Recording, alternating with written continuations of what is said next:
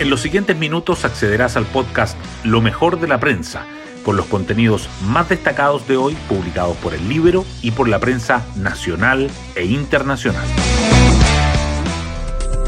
Buenos días, soy Trinidad Mate y hoy viernes 12 de enero les contamos que el presidente Boric liderará un conclave oficialista al que están convocados los líderes de los partidos de la coalición de gobierno en Cerro Castillo.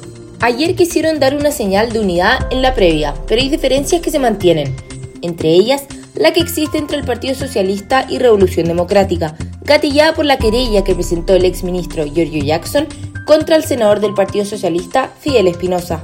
Otro tema que no está resuelto son las reuniones en la casa de Pablo Salaquet. Ayer más parlamentarios del sector se sumaron a las críticas por cómo los ministros han manejado el tema. Hoy destacamos de la prensa. El MinSal reportó que 44.000 pacientes fallecieron en 2022 mientras esperaban una atención médica en la lista de espera. Según el último balance de la Subsecretaría de Redes Asistenciales, 38.564 personas murieron aguardando por una consulta de especialidad o una cirugía no incluida en el plan y 5.437 perecieron esperando un tratamiento GES. El total de 44.001 difunciones representa un incremento de un 10% con respecto a 2021 y es la mayor cifra anual registrada hasta ahora. El exministro Jaime Mañalich advirtió que todo indica que el número de fallecidos de 2023 va a ser mayor.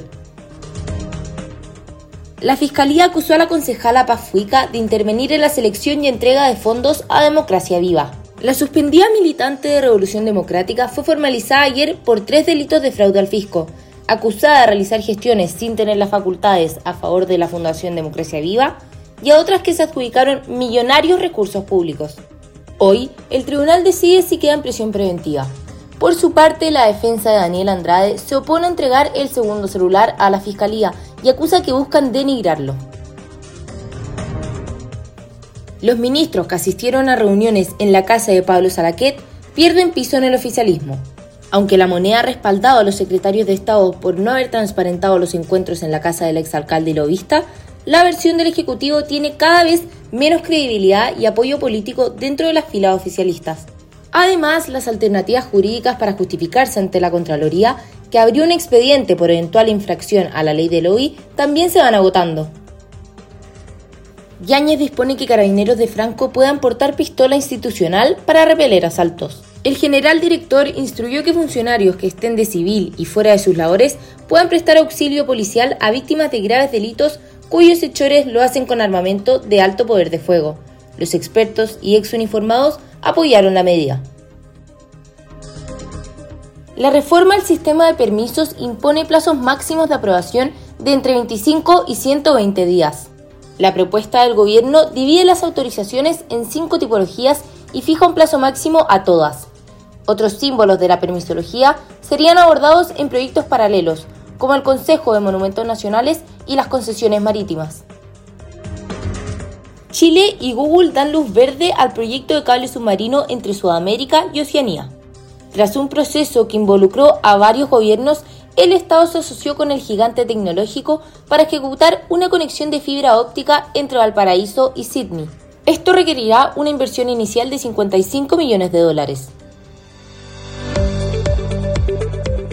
Y nos vamos con el postre del día.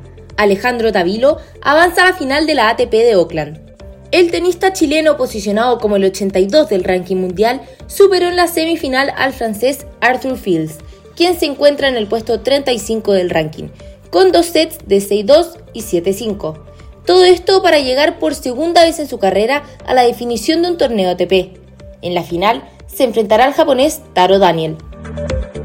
Bueno, eso sería todo por hoy. Yo me despido y espero que tengan un excelente fin de semana. Nos vemos el lunes en un nuevo podcast, Lo mejor de la prensa.